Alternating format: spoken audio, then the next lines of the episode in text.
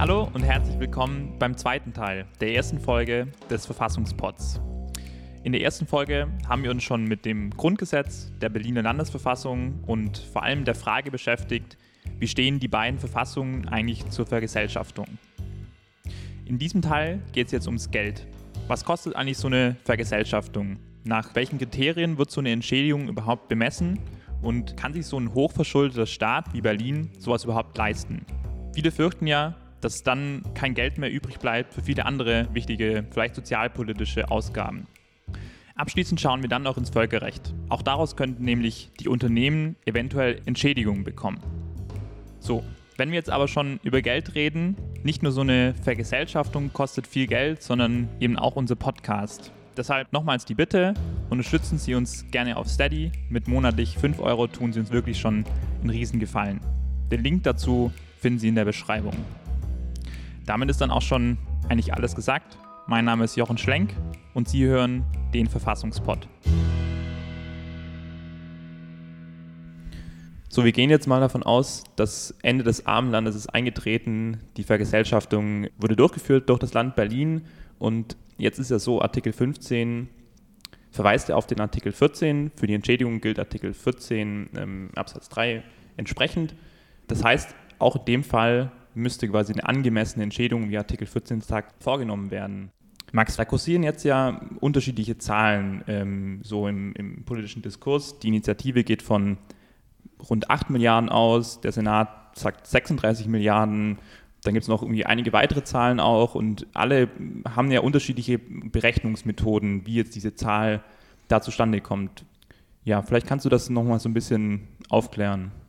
Genau, also die Entschädigung ist natürlich die ganz große Schlüsselfrage jetzt hier, auch gerade politisch. Und es wird ja auch oft argumentiert damit, dass die Höhe der Entschädigung, diese Milliardensummen, die da kursieren, der haushaltspolitische Tod des Landes Berlin sind, dass das irgendwie den gesamten Haushalt in Schieflage bringen würde und die Kosten für diese Sache dann an anderer Stelle irgendwie einsparen müsste. Aber die, die Ausgangsfrage für die Höhe der Entschädigung ist die, dass hier eine äh, gerechte Abwägung der Interessen der Allgemeinheit und der Beteiligten vorzunehmen ist. So steht es in Artikel 14 Absatz 3, auf den Artikel 15 entsprechend verweist, worauf wir noch zurückkommen werden. Und da gibt es jetzt Praxis dazu. Also in, bei Artikel 14, das wird ja regelmäßig gemacht, dass eben nach diesem Maßgaben enteignet wird. Und da kann man sich dann anschauen, wie, wie läuft sowas. Es gibt jetzt glücklicherweise in Frankfurt an der University of Applied Science einen ähm, Juristen, der dort eine Professur für Grundstückswertermittlung innehat, einen Juristen und Geografen, Fabian Thiel.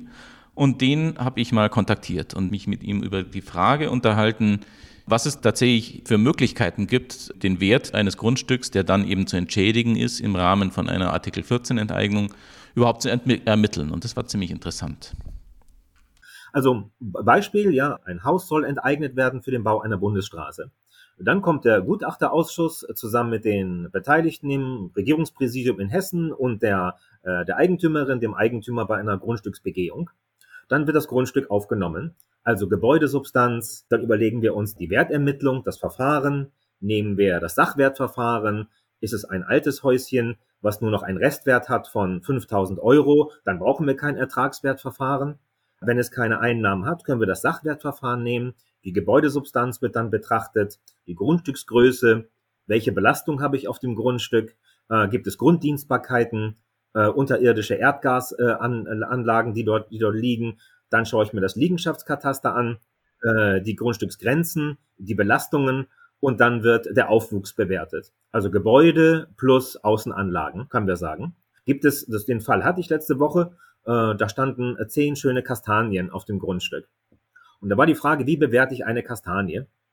Also es geht äh, tatsächlich doch um eine ganz grundstücksscharfe, ganz detaillierte Aufnahme des Grundstücks, das genommen werden soll, in einer Art Zwangskauf oder wie man das, man das bezeichnen möchte. Und dann muss man, man sich verschiedene Bewertungsverfahren und am Ende kommt dann ein Wert und der wird dann unter, in der Tat, unter Interesse aller Beteiligten, des, des öffentlichen wie der privaten, äh, ja, ausgehandelt, kann man schon sagen. Ich habe ihn dann weiter gefragt, ähm, nach welchen Kriterien sich eigentlich entscheidet, welches Verfahren für die Bewertung von Grundstücken dann in welchen Fällen äh, genommen wird. Da gibt es ähm, Standards Es gibt normierte und nicht normierte Bewertungsverfahren. Bei der Enteignungsentschädigung bin ich, ist der Gutachterausschuss an den Paragraphen 194 Baugesetzbuch, an die Verkehrswertdefinition gebunden, dass ich also unter rechtlichen Gegebenheiten den Wert, äh, der zu erzielen wäre, steht ja im 194. Das letzte Wörtchen wäre, ist entscheidend. Alles, was wir machen, ist eine Fiktion in der Bewertung. Und dann gibt es in der Immobilienwertermittlungsverordnung in Paragraphen 8 in der jetzigen Fassung noch drei Verfahren, die der Gesetzgeber mir vorgegeben hat als Bewerter, die ich zur Festsetzung dieser Enteignungsentschädigung heranziehen muss. Das ist das Sachwertverfahren, das Vergleichswertverfahren und das Ertragswertverfahren. Diese drei Hauptverfahren stehen mir zur Verfügung. Ich muss immer unterscheiden in äh, Boden, also der nackte Boden, wie Hartmut Dieterich sagt, und das aufstehende Gebäude.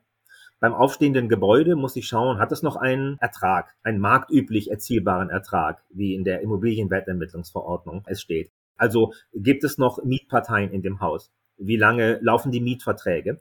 Müssen Entschädigungen zur Ablösung dieser Mietverträge bezahlt werden? Ja, also wenn ein Haus enteignet werden soll für eine Bundesstraße, das noch ein Mehrfamilienhaus aus sechs Parteien bestehend und davon sind noch fünf Parteien im Haus wohnend, dann nehme ich das Ertragswertverfahren also ich vermute, es gibt noch einen Ertrag. Den muss ich abdiskontieren bis zum Ende der Laufzeit des Hauses, also die Gesamtnutzungsdauer. Dann gibt es noch den Boden. Äh, dafür nehme ich das Vergleichswertverfahren. Da schaue ich mir die Bodenrichtwertkarte an im jeweiligen Gebiet. Die ist digital verfügbar mittlerweile in einem System bundesweit, Bodenrichtwertinformationssystem.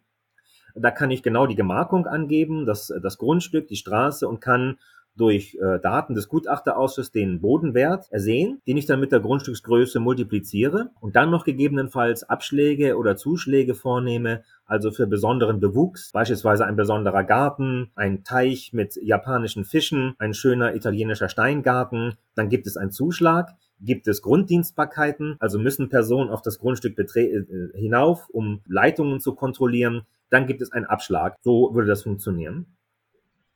Das heißt, wenn man es wie in unserem Fall jetzt mit Wohnungsbeständen zu tun hat, dann würde man, ähm, was die Wohnungen selber betrifft, nach dem Ertragswertverfahren vorgehen bei der Bewertung für die Entschädigung. Das heißt also, man würde darauf abstellen, wie viel Mieterträge da zu erwarten sind über die Nutzungsdauer dieser Gebäude. Was die Wohnungen selber betrifft und was den, den, den Boden betrifft, würde man sich nach den Bodenrichtwerttabellen richten. Das ist aber offenbar nicht das Verfahren, das der Senat gewählt hat bei seiner Kostenschätzung, mit der er bei diesen 36 Milliarden rausgekommen ist. Hm, ich habe mir auch die Kostenschätzung des Senats angeschaut und habe festgestellt, die ist aus Sicht der Grundstückswertermittlung wenig fundiert. Da waren Haushaltsrechtler am Werk, keine Grundstückswertermittler. Man kann, zynisch kann man sagen, das ist ein politisch hingerechneter Wert. Denn wir sagen immer, man muss jedes Gebäude betrachten, muss das Gebäude betreten mir scheint nicht so, als ob das das gemacht wurde. Man hat einen Quadratmeterpreis für eine Eigentumswohnung genommen und hat die mit der Zahl der Wohnungen multipliziert, die vergesellschaftet oder in die ARR überführt werden sollen. Man hat kein gebäudebezogenes Ertragswertverfahren genommen. Eigentlich hat man ein Vergleichswertverfahren genommen. Das Vergleichswertverfahren, das mir zur Verfügung steht als Bewerter, zum Beispiel wenn eine Eigentumswohnung bewertet wird, im dritten Stock 80 Quadratmeter mit einer Loggia und da wohnt ein äh, Eigentümer, der das verkaufen möchte. Dann kommt ein Vergleichswertverfahren in Betracht, wenn ich genügend hinreichende Vergleichspreise, wie es im Gesetz heißt, habe.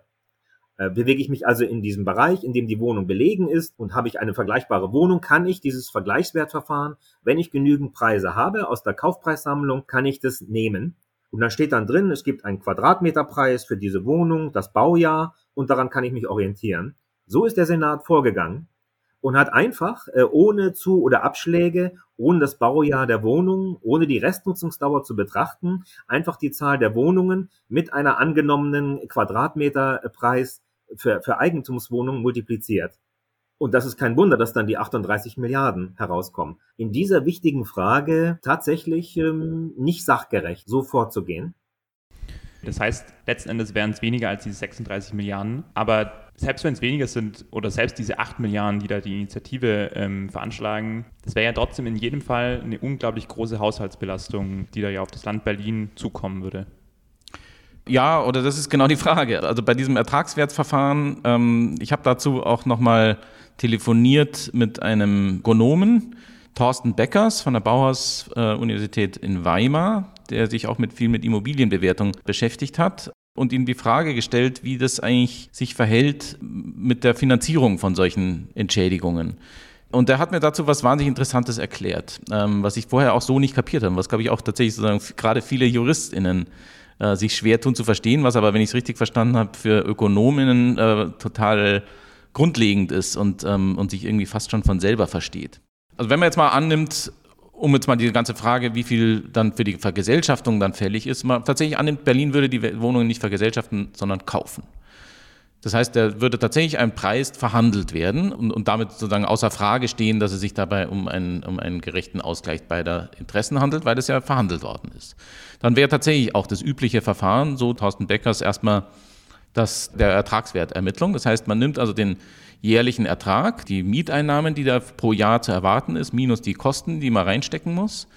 Und dann wird verhandelt über wie, wie viele Jahre. Das können dann 25, 30, 40 Jahre sein. In unserem Fall wären es jetzt halt die zu erwartende Nutzungsdauer. Aber das sind zukünftige Erträge. Das heißt, die kriege ich ja nicht jetzt, sondern die kriege ich erst später. Jetzt kann ich aber sagen, ich will die aber gleich haben und nicht erst in 40 Jahren. Das kann ich machen, aber dann muss ich dafür was zahlen. Das muss ich sozusagen verzinsen. Das ist ja wie ein Kredit. Wenn ich mir jetzt Geld leihe, das ich erst in 40 Jahren zurückzahlen muss, dann muss ich jedes Jahr dieser 40 Jahre dann eben Zinsen zahlen. Und so ist es hier auch. Ich kriege das Geld jetzt und nicht erst in 40 Jahren und das kostet halt dann was. Und das nennt man Diskontierung.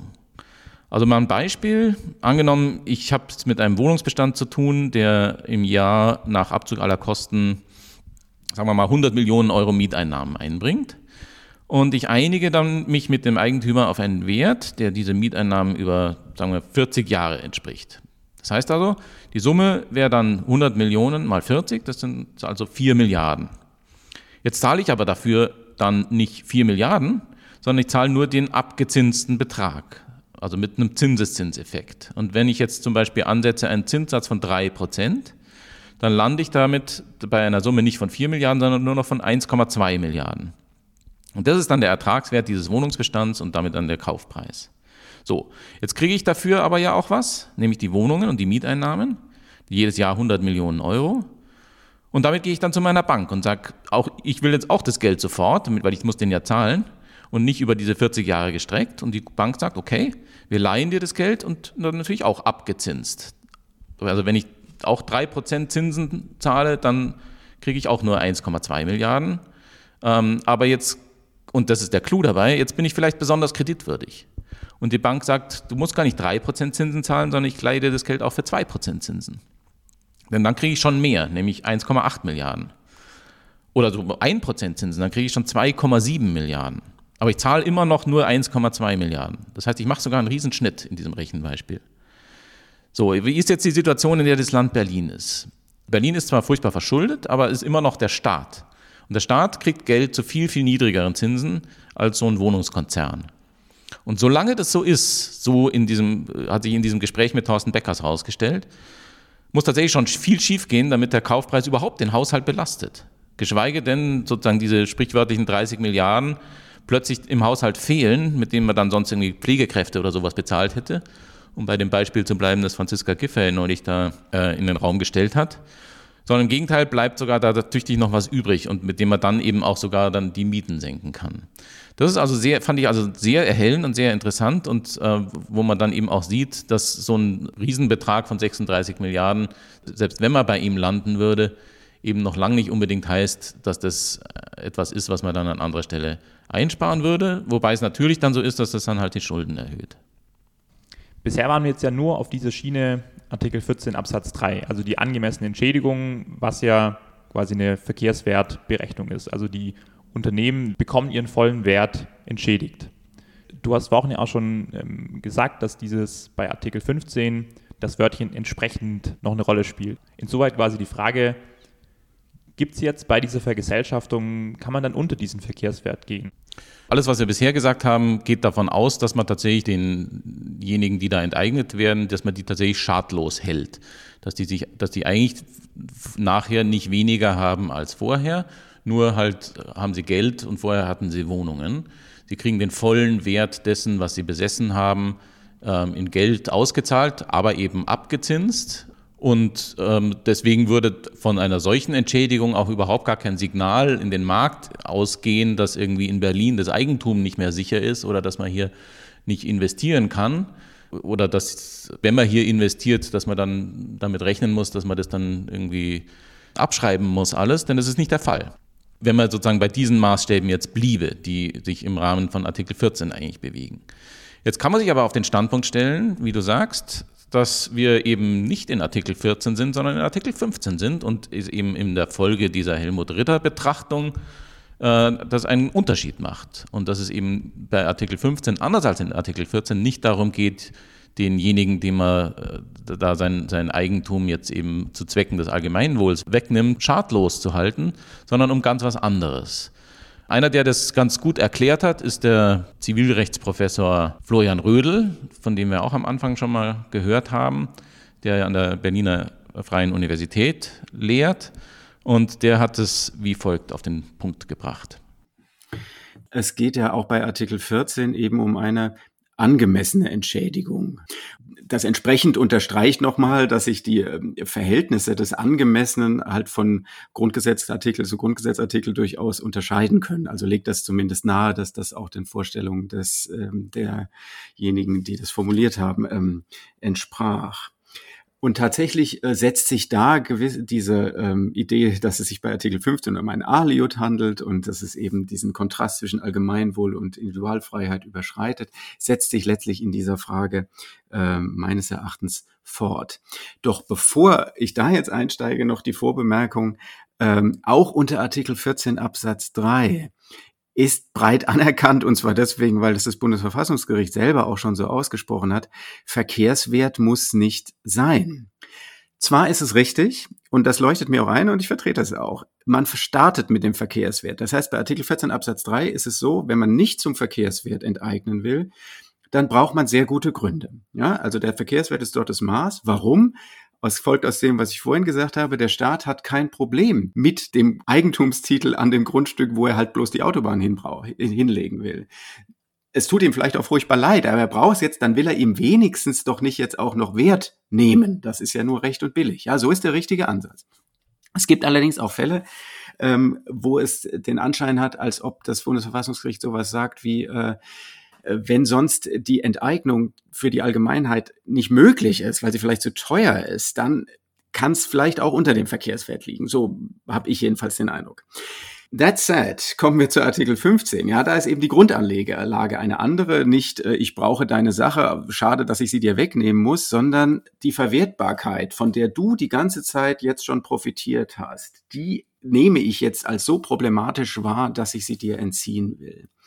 Und insofern gibt es ein starkes Wort von Helmut Ritter in seinem Gutachten damals für die Staatsrechtslehrertagung, in der er sagt, also Sozialisierung zum Verkehrswert ist ein Widerspruch in sich. Warum nochmal? Der Verkehrswert reflektiert eben die Verwertbarkeit unter normalen Marktbedingungen. Und genau damit soll ja eben Schluss sein. Und deswegen wäre es widersprüchlich, den Verkehrswert zum Ausgangspunkt zu nehmen. Deswegen starten wir bei der Angemessenheitsprüfung bei Artikel 15 ganz anders. Nicht, wir nehmen mal den Verkehrswert und gucken, ob wir da irgendwas abzinsen können, sondern wir brauchen überhaupt eine positive Begründung, was wir da überhaupt zahlen. Okay, das heißt, Abschläge sind bei Artikel 15 also entsprechend möglich. Ja, nicht nur Abschläge, also wenn man Florian Rödel folgt, sondern tatsächlich, er würde eben bei Null anfangen und dann draufschlagen. Genau. Aber was wären dann quasi Kriterien, die das begründen können? Also die dann so, was, was sind denn so so Maßstäbe dann. Genau, ja, so genau.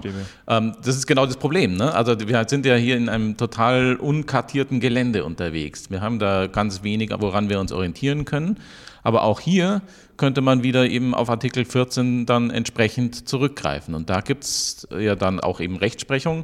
Und wie die ausschaut, hat uns zum Beispiel Pia Lange von der Universität Bremen erklärt ein ganz wesentliches Kriterium, was, das was die bundesverfassungsgerichtliche Rechtsprechung bislang bei Artikel 14 bei der Entschädigung als ganz wesentlich ansieht, ist die Eigenleistung der von der betroffenen Maßnahme äh, betroffenen Eigentümerinnen und Eigentümer. Ja, also das heißt, je mehr Eigenleistung in dem Wirtschaftsgut steckt, desto höher muss die Entschädigung ausfallen. Und das ist aus meiner Sicht aber auch ein Einknüpfungspunkt dafür, warum man sagen könnte, soweit sich sozusagen der Wert nicht als Äquivalent eigener Leistung darstellt, hat man eben Spielraum vielleicht vom Verkehrswert auch abzuweichen. Da könnte man, denke ich, schon darüber ja einen Abschlag vornehmen, wenn man eben sagt, diese immensen Wertsteigerungen, die die Wohnungsunternehmen ja erfahren haben, rühren ja in erster Linie aus dem Anstieg der Bodenpreise, die jetzt im letzten Jahrzehnt erfolgt ist. Die Frage ist halt, wie man diesen leistungslosen Anteil am, an dem Eigentum derjenigen, die dann da enteignet werden, ausrechnen soll. Und wie geht das überhaupt? Dazu habe ich mit dem Frankfurter Immobilienrechtler Fabian Thiel gesprochen und der hat mir da interessante Sachen dazu gesagt. Also man muss ja sehen, dass es sich bei diesen Wohnungen um einen Teil handelt, der die Wohnungen selber betrifft, also die Gebäude, und um den Grund darunter. Und bei den Gebäuden ist es eigentlich so, dass das ist relativ straightforward. Die haben halt eine bestimmte Nutzungsdauer, die man weiß, und in dieser Nutzungsdauer haben sie bestimmte zu erwartende Mieteinnahmen und das kann man alles relativ klar ermitteln. Während bei dem Grund ist es so, dass da der, der Wert ja sehr stark schwankt und, und es da dann eben darauf ankommt, wie man unterscheiden kann, dass ein Teil von dieser Wertsteigerung eben Spekulationsgewinne sind, die eben gerade nicht etwas mit der Leistung des Eigentümers zu tun haben. Das ist sozusagen Windfall Profit desjenigen, der da gerade in dieser Eigentümerposition war. Wie kriegt man das auseinanderdividiert? Dazu hat mir Fabian Thiel Folgendes gesagt. Die Initiative vertritt ja den, die Auffassung, dass der Bodenwert zum 1. Januar 2013 äh, eingefroren wird, weil ab dann die Bodenwerte äh, erheblich angestiegen sind. Und die Unternehmen haben vor 2013 investiert und um zu verhindern, dass dieser unearned windfall profits, dass die mit entschädigt werden, hat man gesagt, man friert den Bodenwert am 1. Januar 2013 ein der, der Gebäudewert wird weiter fortgeschrieben. Das ist ein bisschen methodisch schwierig, weil ich immer in der Bewertung habe ich das Gebäude und den Boden. Ich kann eigentlich nicht für beide Teile verschiedene Wertermittlungsstichtage nehmen. Wir nennen das Modellkonformität. Und wenn man davon abweicht, muss man gute Gründe haben. Die guten Gründe können darin liegen, dass ich sage, ich brauche einen wie auch immer ermittelten anderen Vergesellschaftungsentschädigungswert, der sich eben vom, auch von der Verkehrswertdefinition des 194 BauGB Klammer auf, im Moment haben wir keine andere, Klammer zu, äh, emanzipieren muss. Dann kann man das schon vertreten. Normalerweise würde man sagen, man rechnet äh, dasjenige heraus, ähm, was entstanden ist, ohne Zutun, ohne Inswerksetzung des Eigentümers. Das geht schon. Wenn man das Grundstück äh, genau betrachtet und sich in der Bauakte kann man sehen, hat ein Eigentümer Investitionen vorgenommen, also wertsteigernde Verbesserungen hat er die vorgenommen. Hat er sie nicht, können wir sie außer Acht lassen. Das können wir in der Bewertung ohne weiteres am Ende äh, dieser Tabelle zum Ertragswertverfahren vornehmen.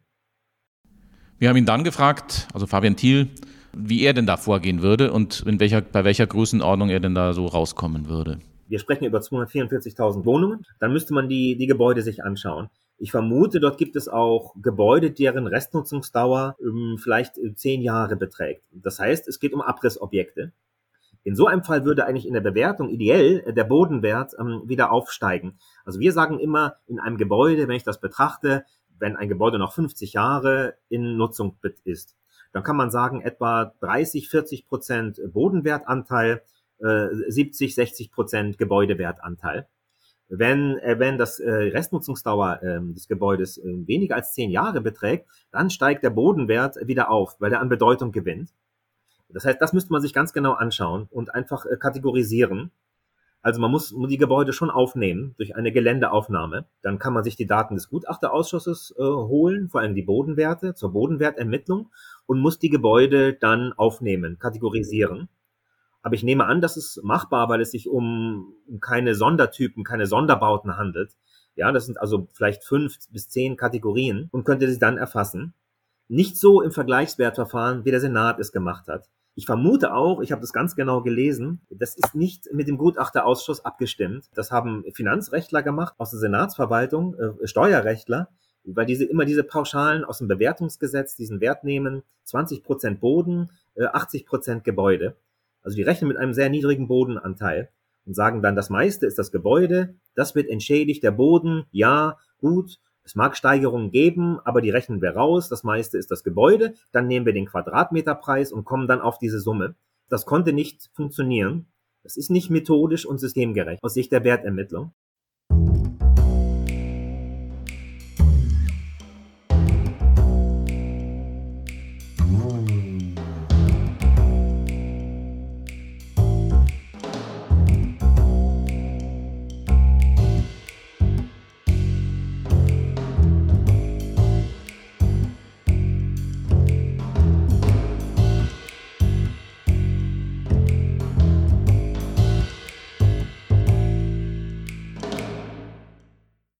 Ewin, bisher haben wir ja nur auf das nationale Recht geschaut und ähm, jetzt würde ich auch mal noch fragen, welche Rolle denn das Völkerrecht spielt. Ich denke da jetzt an die EMRK beispielsweise. Da ist ja auch das Eigentum geschützt. Könnte sich da nicht dann irgendwie auch was für das nationale Recht daraus ergeben? Also das Eigentum in, in der Europäischen Menschenrechtskonvention ist geschützt im Artikel 1 des ersten Zusatzprotokolls und schützt auch insofern vor Enteignungen, auch nach der Rechtsprechung des Europäischen Gerichtshofs für Menschenrechte. Die Europäische Menschenrechtskonvention bindet ja auch Deutschland.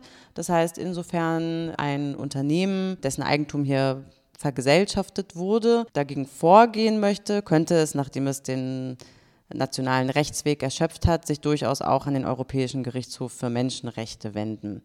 Nach der Rechtsprechung des IGMR müssen bei Enteignungen auch Entschädigungen gezahlt werden. Das heißt, Enteignungen sind wie auch nach deutschem rechtlich, aber eben auch entschädigungspflichtig. Matthias Goldmann ist Juniorprofessor für internationales öffentliches Recht und Finanzrecht. Und ihn haben wir gefragt, wonach sich denn die Entschädigungshöhe im Rahmen der Europäischen Menschenrechtskonvention richtet und welche Maßstäbe der Europäische Gerichtshof für Menschenrechte hier anlegt wenn man die Rechtsprechung des EMRK durchschaut, dann sieht man schon, dass da in der Regel eine Entschädigung fällig ist und dass diese Entschädigung auch nicht irgendwie symbolisch sein darf, sondern dass sie schon eigentlich grundsätzlich in etwa dem Marktwert entsprechen muss.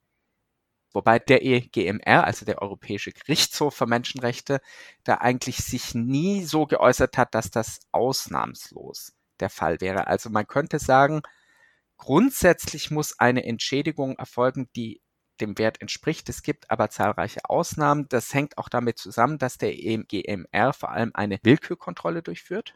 Ähm, es hängt damit zusammen, dass der EGMR zum Beispiel nicht die Ausrede akzeptiert, die Haushaltslage des enteignenden Staates diese es nicht zu. Das heißt, man müsste gegebenenfalls die Argumentation anders strecken. Es dürfen nicht nur fiskalische Interessen auf der anderen Seite der Waagschale stehen. Und das ist übrigens eine Argumentation, die mir in der ganzen menschenrechtlichen Betrachtung dieser Lage viel zu kurz kommt. Denn was steht auf der anderen Seite? Es stehen natürlich auch Menschenrechte. Also das Recht auf Wohnen ist zumindest in den internationalen Menschenrechten, also im UN-Pakt, verbirgt. Das ergibt sich aus Artikel 11 des Paktes über wirtschaftliche, soziale und kulturelle Rechte. Und das sind schon auch gewichtigere Gründe. Und ich meine, das kann man auch in die EMRK hineinlesen. Ich meine, das hängt sehr eng zusammen mit dem Recht auf Familie, Recht auf Privacy und so weiter. Das ist ja alles, äh, das setzt ja alles voraus, dass man eine Wohnung hat. Und deshalb denke ich schon, dass man hier die menschenrechtliche Lage eigentlich derzeit wie auch sonst immer viel zu einseitig betrachtet. Besonders eindrücklich wird das, wenn man sich äh, den Fall vor Augen führt, in dem der Europäische Gerichtshof für Menschenrechte die höchste Entschädigungssumme bislang überhaupt zugesprochen hat. Das war nämlich zugunsten eines Unternehmens, im Fall Yukos, das vom russischen Staat enteignet wurde. Und hier hat der Gerichtshof ähm, eine Summe von 1,9 Milliarden Dollar eben zugesprochen dem Unternehmen. Dieser Fall Yukos landete aber tatsächlich nicht nur vor dem Europäischen Gerichtshof für Menschenrechte, sondern auch vor einem Schiedsgericht im Rahmen eines Investitionsschiedsstreits. Ähm, da hatten nämlich drei ehemalige Anteilseigner von Yukos die Unternehmen waren ansässig auf Zypern und der Isle of Man, eben sich berufen auf den Energiekatervertrag und so ein Investitionsschiedsgerichtsverfahren angestrengt und gegen Russland geklagt.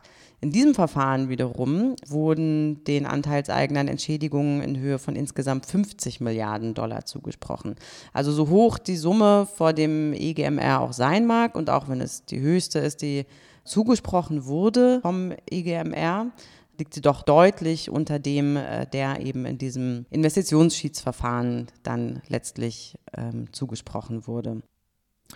Genau, und das ist ja eigentlich auch schon der zweite völkerrechtliche Fall, in dem das Ganze für die Bundesrepublik völkerrechtlich noch relevant werden könnte.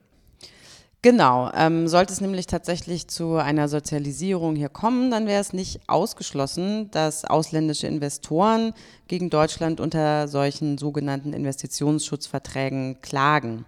Es ist ja eben hier so, dass äh, auch ausländische Unternehmen oder Investoren hier beteiligt sind ähm, an den Unternehmen, die vergesellschaftet werden sollen. Und es wäre in diesem Fall natürlich nicht der Energiekatervertrag, der eine Rolle spielen würde, aber es gibt eben eine Vielzahl solcher Investitionsschutzverträge. Diese Investitionsschutzverträge sind in der Regel bilaterale Verträge, ähm, also völkerrechtliche Verträge zwischen zwei Staaten, also in denen gewisse Mindeststandards für Investoren festgeschrieben sind und ihnen garantieren sollen. Dazu gehört zum einen sowas wie Inländergleichbehandlung, äh, aber eben auch Schutz vor Enteignungen und auch vor enteignungsgleichen Eingriffen. Das Besondere an diesen Investitionsschutzverträgen ist, dass die Investoren, also die Privaten, ihre Rechte direkt gegen den Staat geltend machen können vor diesen Schiedsgerichten und eben gegen diese Staaten klagen können. Dieses System ist ja vor allem im Rahmen von TTIP bekannt geworden und auch CETA und hat dieses Thema oder überhaupt diese Praxis so ins öffentliche Bewusstsein gerückt und ist eben auch seitdem starker Kritik ausgesetzt. Also wenn es jetzt um die Frage geht, ob im Falle einer Vergesellschaftung Investoren gegen Deutschland klagen könnten im Rahmen eines, eines solchen äh, Investitionsschutzvertrags, dann wäre natürlich die erste Frage, ob denn zwischen dem Heimatstaat dieses Investors und Deutschland ein solcher Investitionsschutzvertrag überhaupt besteht. Soweit das bislang bekannt geworden ist, sofern der Vorschlag der Initiative umgesetzt wird, wären das wohl weitgehend Investoren, die ansässig sind in den USA ähm, oder auch aus Frankreich. Jetzt ist es aber so, dass diese Investitionsschutzverträge vor allem zwischen Staaten ähm, aus dem globalen Norden und dem globalen Süden geschlossen werden und gar nicht so häufig zwischen Industriestaaten. Markus Krajewski, der öffentliches Recht und Völkerrecht an der Friedrich-Alexander-Universität Erlangen-Nürnberg lehrt, hat mir allerdings erklärt, wieso das nicht unbedingt ein Hindernisgrund sein muss. Aber worauf sie natürlich abzielen ist, und das haben wir in der Vergangenheit ja auch beobachtet, äh, dieses, diese sogenannte strategische Umstrukturierung oder die prozessuale Folge ist dann das Treaty Shopping, also ähm, ein Investor, der eigentlich in Anführungszeichen ein US-amerikanischer Investor ist, strukturiert sich um und wird dann plötzlich zu einem, ich sage jetzt mal, meinetwegen indischen Investor oder chinesischen Investor oder, oder China, genau, das gibt es. Ähm, die ähm, schiedsgerichtliche Praxis bewertet das unterschiedlich. Es gibt sowohl Schiedsgerichte, die sagen, wenn das gewissermaßen unmittelbar vor einer Klagerhebung der Fall ist, so war das in dem berühmten Philip Morris-Fall, ähm, wo dann eben unmittelbar davor diese Umstrukturierung stattgefunden hat, dann hat das Schiedsgericht das als rechtsmissbräuchlich äh, angesehen und hat im Prinzip ähm, dem ausländischen Investor sozusagen nicht die Eigenschaft als Investor dieses anderen Staates zuerkannt. Wenn das aber, jetzt sage ich mal, es kommt diese Initiative, jetzt kommen diese Enteignungen ähm, und äh, dann sagen Investoren ähm, im Vorfeld schon, naja, um uns unter einen besseren Schutzmantel zu begeben, strukturieren wir uns da jetzt um, dann wäre ich da nicht so sicher. Da würde ich sogar eher sagen, dann kann das gut sein, dass, das, ähm, dass das ein Schiedsgericht dann eben akzeptiert. Man muss natürlich immer wissen, diese, Schieds-, diese, diese Investitionsschutzverträge sprechen ja davon, dass es eine Investition eines ausländischen Investors ist. Also man würde jetzt gucken, also das reicht nicht nur einfach irgendwo einen Briefkasten zu eröffnen und dann sagen, das sind wir, sondern man müsste dann tatsächlich auch die Investitionen in die entsprechenden Wohnungen über diese Briefkastenfirma irgendwie laufen lassen. Aber kluge Gesellschaftsrechtler ähm, und Gesellschaftsrechtlerinnen, die bekommen das gut hin. Also da glaube ich, das ist in der Tat etwas, was man, was man mit berücksichtigen sollte. Ja, das heißt also, sofern sich ein Investor auf einen solchen Investitionsschutzvertrag berufen könnte und je nachdem, wie der ausgestaltet ist, also welchen Inhalt der hat, ist es also durchaus nicht ausgeschlossen, dass eine solche Vergesellschaftung dann eine Entschädigungspflicht auslösen würde. Im Investitionsschutzrecht ist es in der Regel so, dass der Verkehrswert entschädigt wird und zwar unverzüglich und effektiv. Das ist dann, also es nennt sich dann im Investitionsschutzrecht eben adequate, prompt and effective. Markus Krajewski hat mir auch noch erklärt, dass solche Rechtfertigungsgründe, wie wir sie sonst kennen aus dem deutschen Rechts beispielsweise, dass es die in der Regel gar nicht gibt im Investitionsschutzrecht. Allerdings können Interessen der Allgemeinheit je nach Vertrag unter Umständen aber durchaus auch Berücksichtigung finden. Ja, das zielt ja auch die Frage ab, die wir eigentlich äh, normalerweise aus dem Verfassungsrecht, aber auch aus dem Europarecht kennen. Es kann was zwar verboten sein, aber irgendwie gibt es vielleicht doch Ausnahmen, wenn man das dann irgendwie rechtfertigen kann. Ne? Also dieser Zweischritt Verbot, Rechtfertigung, den kennt das Investitionsschutzrecht so eigentlich nicht. zumindestens, also muss man auch sagen, die deutschen Investitionsschutzverträge kennen das alle nicht. Also es gibt keine Rechtfertigungsausnahmeklausel, wie wir das beispielsweise aus dem Handelsrecht kennen oder wie man das im Europarecht ja sowieso bei den Grundfreiheiten ja immer macht mit den zwingenden Erfordernissen. Das gibt es da so nicht. Das heißt, das führt natürlich dazu, dass ähm, in der rechtlichen Bewertung dann diese Überlegungen, ob das vielleicht doch irgendwie ähm, es einen sozialen Grund dafür gibt, ob das irgendwie ein Policy Space ist und so weiter, die müssen in den Tatbestand gezogen werden. Ja? Das heißt also, ich müsste dann sagen, gut, dann ist es eben doch gar keine indirekte Enteignung. Ähm, in der CETA-Debatte ging es ja auch sehr stark um den Investitionsschutz. Und ähm, da ist ja sozusagen der Begriff der indirekten Enteignung auch stark eingeschränkt worden, dass man gesagt hat, allgemeine Gesetze, also dieser Policy Space, die fallen da wohl nicht drunter. Aber selbst wenn ich mir diese CETA-Formulierung anschaue, würde ich auch sagen, also wenn ein Staat beschließt, bestimmte Unternehmen ab einer bestimmten Größe tatsächlich zu sozialisieren, zu verstaatlichen, zu enteignen, dann würde man selbst mit den Formulierungen, die wir da im CETA haben, äh, nicht weit kommen. Also die Schiedsgerichte sind da eigentlich auch, äh, ich sage jetzt mal so ein bisschen nonchalant will ich das nicht nennen, oder in der, in der, in der, in der Diskussion heißt es dann, naja, der Policy Space des Staates besteht doch, er muss halt nur dafür bezahlen. Er kann ja machen, was er will. Er muss halt nur ähm, die Unternehmen angemessen entschädigen. Ja, also das ist sozusagen so auch ein bisschen die Logik, auch wenn Sie mit Befürwortern des Investitionsschutzrechts sprechen, dann sagt einer, was ist denn das Problem am Policy Space? Die Staaten können regeln, was sie wollen, nichts ist verboten, sie müssen halt nur ähm, dafür dann bezahlen. Das heißt also, dass Menschenrechte in Investitionsschiedsverfahren durchaus eine Rolle spielen können. Aber unter welchen Umständen, das ist natürlich dann die Frage, beziehungsweise wie werden sie einbezogen und welche Berücksichtigung können sie finden. Darüber habe ich mit Silvia Steininger gesprochen. Ähm, sie ist wissenschaftliche Mitarbeiterin am Max-Planck-Institut für ausländisches öffentliches Recht und Völkerrecht. Das kommt aber letztendlich immer auf den Investitionsschutzvertrag an, auf den sich der jeweilige Investor beruft. Manchmal steht da zum Beispiel drin in der Präambel, this investment should protect uh, social welfare. Und das gibt natürlich den Schiedsrichtern die Möglichkeit, auch Menschenrechte reinzulesen in den Vertrag. Also je nach dem Wortlaut des jeweiligen Vertrags hat ein Schiedsrichter mal mehr, mal weniger Spielraum, Sachen wie zum Beispiel Menschenrechte oder das Recht auf Gesundheit mit einzubeziehen bei der Interpretation. Und hier könnten zum Beispiel auch ähm, das Recht auf, auf Housing, ne? Das könnte zum Beispiel hier ähm, mit einbezogen werden, würde eben der jeweilige Investitionsschutzvertrag, auf den sich dann der jeweilige Investor beruft, bei seiner Klage, diese beispielsweise Public Interest Ausnahmen ähm, erlauben. Und wie gesagt, es gibt über 3000 Verträge auf der ganzen Welt und da kommt es immer halt wirklich auf die, auf die jeweiligen Klauseln an.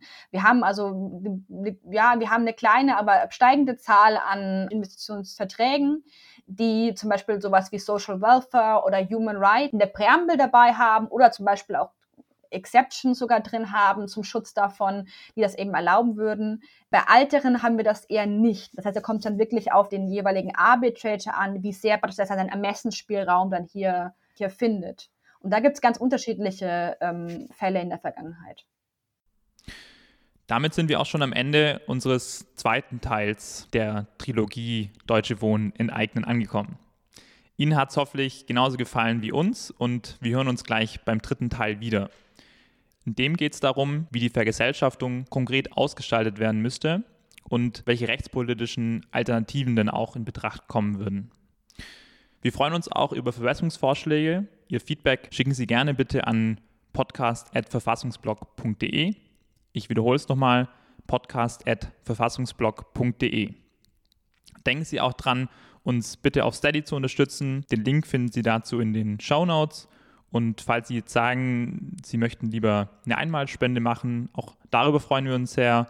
Das können Sie über PayPal machen unter dem Link paypal.me slash Verfassungsblog.